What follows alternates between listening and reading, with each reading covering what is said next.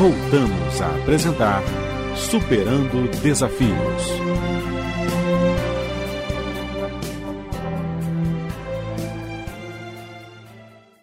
Estamos de volta no segundo bloco do nosso programa e hoje com um convidado querido, um convidado especial, Nelson Tavares, instrutor no Seja Barra. Agora, como é que a criança, o jovem, agora a gente falou do profissional, falou do, dos adultos, agora como é que a criança está vendo esse panorama? Quer dizer, a criança, a gente. É. Bom, as crianças e os jovens se adaptam mais facilmente às coisas, né? Total. Eles são muito mais rápidos para se adaptar. É, diante desse novo contexto, alguns, é, enfim, se adaptam melhor, outros menos, mas eu acho que a adaptação, de uma forma geral, é mais rápida entre os jovens. Quando a gente tem, por exemplo, crianças já desde muito pequenas assistindo a vídeo no YouTube, muitos ainda não são sequer alfabetizados.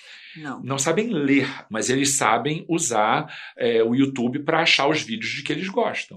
É muito engraçado a gente é? ver criança pititica com dedinho ali. É um aprendizado visual. Mas isso é Pergunta, horrível. Como é que ele consegue achar os vídeos que ele quer? Se ele não sabe ler, como é que ele chega até lá? Ele tem um aprendizado intuitivo.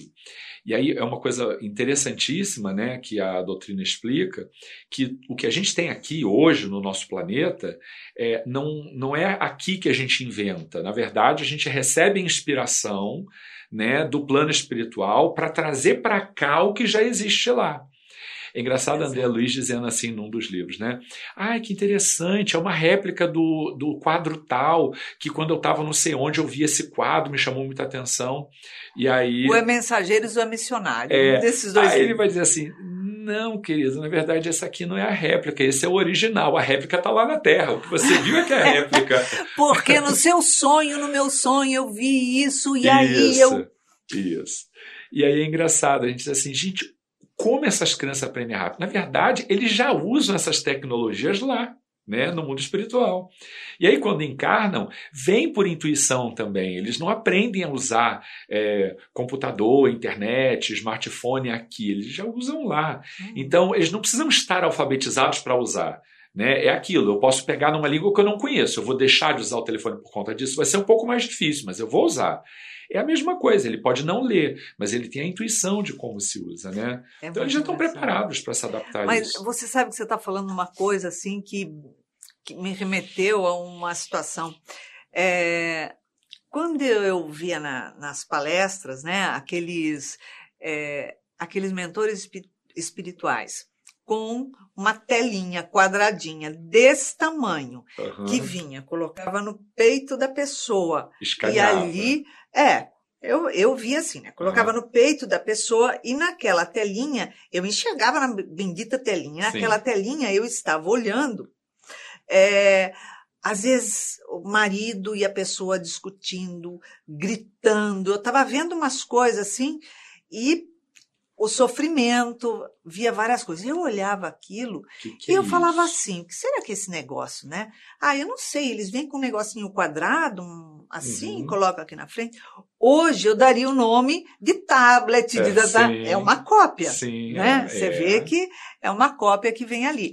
E então hoje tem um nome. Sim, sim. E a gente, a gente vai pegando essas coisas, a gente fala assim, gente, isso daqui tá lá e vem para cá. É. Não tem como. E a gente vai se adaptando às situações.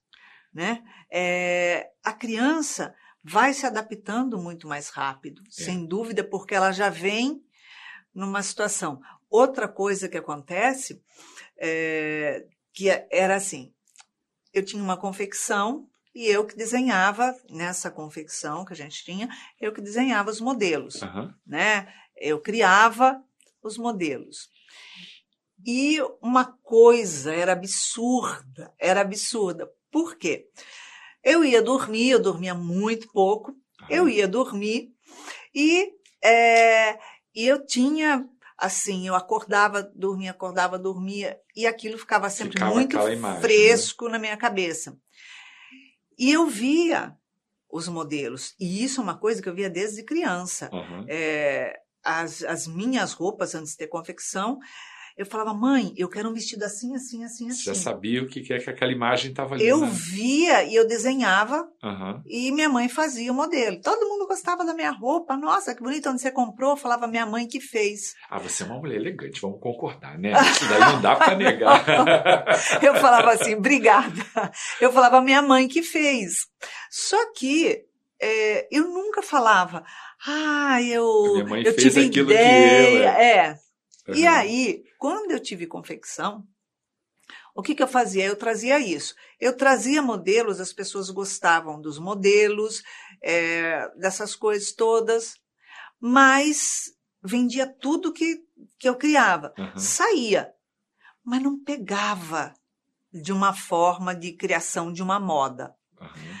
Quando dava um ano e meio, dois anos, Aquilo vinha, aquilo explodia na moda. porque já estava se antecipando, né? E aí, o que que acontecia? Né, a minha sócia na confecção, as pessoas falavam isso assim, falavam assim, é incrível.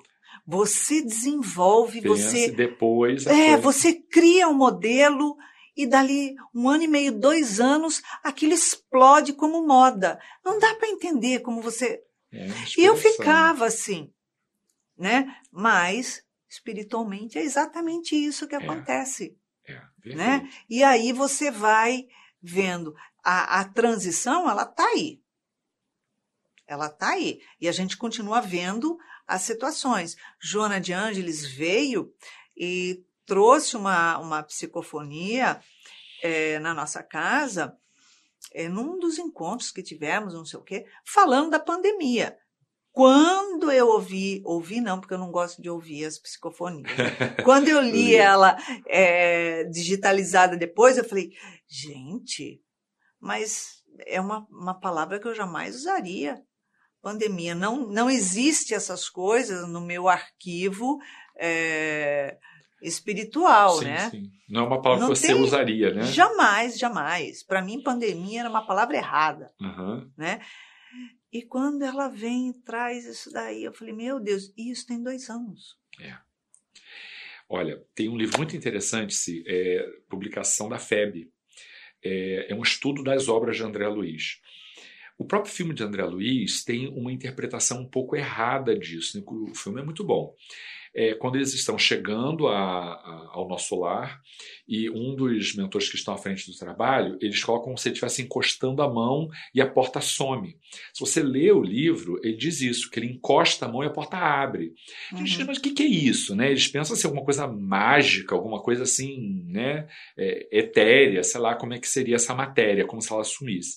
E não é. Aí a gente vai ver lá, é, tem coisas muito interessantes. É um livro azul, acho que é isso, a coleção A Vida no Mundo Espiritual. E ele diz que, na verdade, porque não existia isso na época, ele encosta a mão e eles fazem a leitura das digitais. E é isso que abre a porta. Mas ele não entende aquela coisa de encostar a mão e a porta abrir. É, Entende? Porque não É tinha isso. isso. e hoje E hoje tem, você faz assim, encosta a mão, encosta o dedo, lê a, a íris, e aí abre, né? aqui na nossa casa mesmo, ó, Tem, as é. presenças, tudo é pelo digital. Isso. Então, diz ali que várias coisas, aparelhos que a espiritualidade usa, que André Luiz narra, que a gente ainda não tem ideia do como é que é aquilo, para que, que aquilo serve. Então eles dizem, olha, só daqui a alguns anos é que aquilo que André Luiz narra vai fazendo sentido. E aí a gente faz uma outra leitura. Ah, não é que a coisa sumia, porta sumia e tal, ou abrir, é porque aquilo é digital.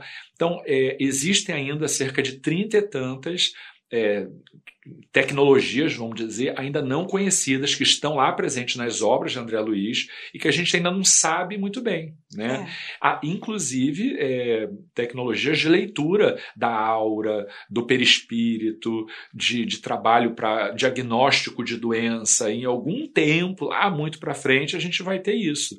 Né? Marcar lá numa dessas empresas de, de, de exame de imagem para você fazer a leitura do seu perispírito para poder diagnosticar a doença. Não sei Ah, quanto tempo isso demora, mas maravilhoso, vai é. ter. É isso. E isso daí nada mais é, é uma transformação dentro dessa atualidade para uma regeneração, para a regeneração. O mundo de regeneração diz regenerar. Nós temos que nos regenerar. Yeah. Né? E aí tem pessoas que dizem assim: não, mas regeneração é só em dois, no ano 2050. Que nós estaremos com ela solidificada totalmente. É diferente. E estaremos vivendo. Nós estamos agora engatinhando, entrando nela, mas estamos na regeneração. Uhum. Né? Até estar solidificada. Então, existe aí um, um Uma movimento, transição, né? uma transição que está acontecendo. E nada mais do que chocante em qualquer vida, seja beneficamente ou maleficamente, a transição. Não é isso? Toda casa transformada, renovada, reformada é ótimo de se ver, mas essa renovação passa pela obra. Né? E a obra é um momento difícil, da poeira, do barulho, do desconforto, do desalojamento. Então, assim, toda, todo ambiente renovado é precedido de uma obra. A gente está na obra, né? Estamos em obra. Por que, que a gente está usando máscara? É. né? É, não é só para ah, se proteger, ah, para gente, a extensão disso, você pode falar é político, porque eu questiono até o uso de máscara e ou não uso de máscara. Eu questiono tudo isso e, e questiono diante um mundo espiritual. Ou seja, eu pergunto para os mentores que é, é, trabalham conosco exatamente isso. Né? Eu questiono essa, essa situação. Agora, a resposta deles. Você acredita, minha filha, que o uso da máscara é somente uma ordem política, é uma ordem é, de investidas dos planos mais baixos, é uma ordem somente de proteção viral e é uma ordem também que faz parte só da transição? Você não acredita que isso é um conjunto que está sendo utilizado, fazendo parte dessa transição? Ah, ah, quando eu olho, ah, é isso que ele quis dizer? Hum, é mais ou menos assim. Isso é o quê? É você tá, tá mexendo com o seu psicoemocional. Sim. Você está trabalhando a parte emocional, a parte de equilíbrio, a parte psicológica, a parte psiquiátrica, o seu self. Por quê? Porque eu tenho que olhar, aprender que eu tenho limites na minha respiração. Porque você bota uma máscara, você fica suando, você fica se afogando, você quer arrancar aquele negócio. Né? Engraçado como uma das questões é, que são usadas na, na terapia para autoconhecimento é prestar atenção na respiração. Isso gera conhecimento de si mesmo. Sim. E a respiração é alguma coisa que você sente quando você está com a máscara, porque ela te faz lembrar, você fica ali é, imerso Você na sua própria respiração. atenção. E presta atenção. Então, isso é também uma estratégia de prestar atenção em si mesmo, em o que a gente põe para dentro do nosso corpo, de como a gente lida, como é que a nossa respiração trans, é, transmite o nosso estado emocional, né? a gente está mais ansioso, a respiração fica mais intensa. Então, é um processo também de autoconhecimento. Exatamente. Então, quer dizer, tudo nós vamos fazendo dentro dessa, dessa faixa. Nelson, como é bom a gente estar nessa transformação, né? É, importante sim. Ela pode ser até dolorosa, mas ela é inevitável e muito importante. Não crie resistências. Apenas aceite que essa é uma oportunidade divina de transformar a nossa vida para melhor. Ainda que o desafio seja grande, o resultado vale a pena. E é isso aí. O Seja Barra está de portas abertas para você. Vá lá para o YouTube que você vai poder ver os nossos programas também. Hum? Nelson, obrigada pela sua agradeço. participação. Mais uma alegria muito grande Eu que estarmos aqui. E para você, nosso companheiro, nossa companheira, nossos amigos, beijinho carinhoso, cor de rosa.